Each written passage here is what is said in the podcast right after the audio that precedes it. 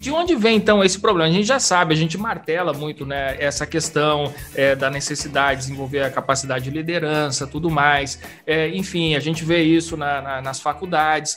Tá todo mundo careca de saber, né? Que quando a pessoa adota só uma postura de chefe, isso aí vai, vai dar problema, né? E, e, e, por que, que a gente tem, assim, esse problema persiste ainda na, nas organizações, Armando? Você vai ouvir agora Café com ADM, o podcast do administradores.com. Apresentando Leandro Vieira. Leandro Vieira. Persiste por duas razões. A primeira delas, a cultura.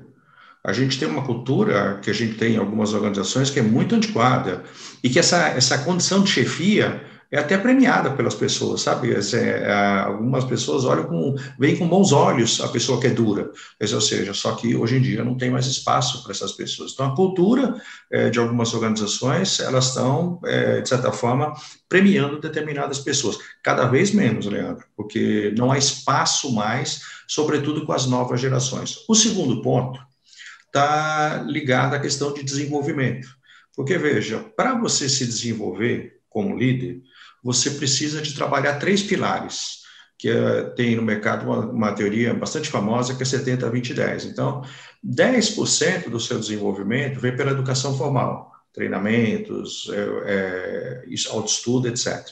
20% vem de aconselhamento de pessoas mais sêniores, ou seja, de pessoas que têm uma maturidade X, que não significam pessoas com mais idade, mas com mais maduras em determinados termos, e que vão te aconselhar. O mentoring, por exemplo, é uma situação assim.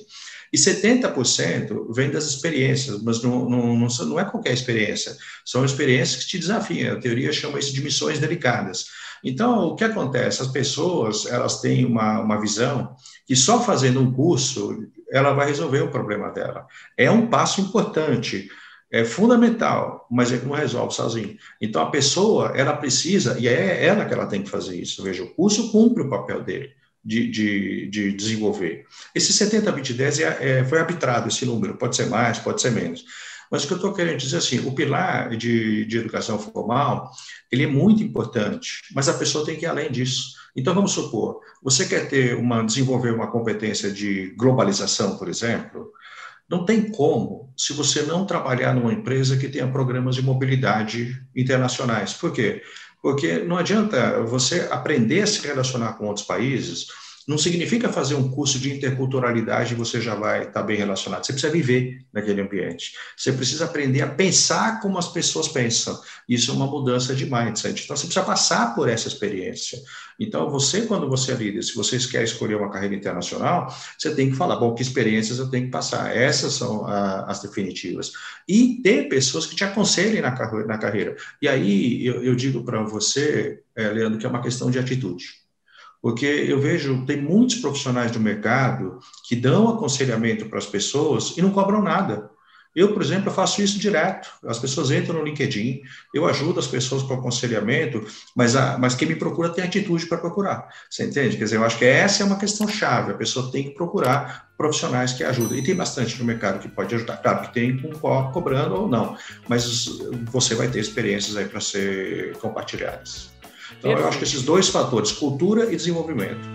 Curtiu o que ouviu? Então, por favor, nos dê cinco estrelas aqui no Spotify. A sua avaliação vai nos ajudar a levar o nosso conteúdo para cada vez mais ouvintes. Então, aguardo a sua colaboração, beleza? Até a próxima conversa.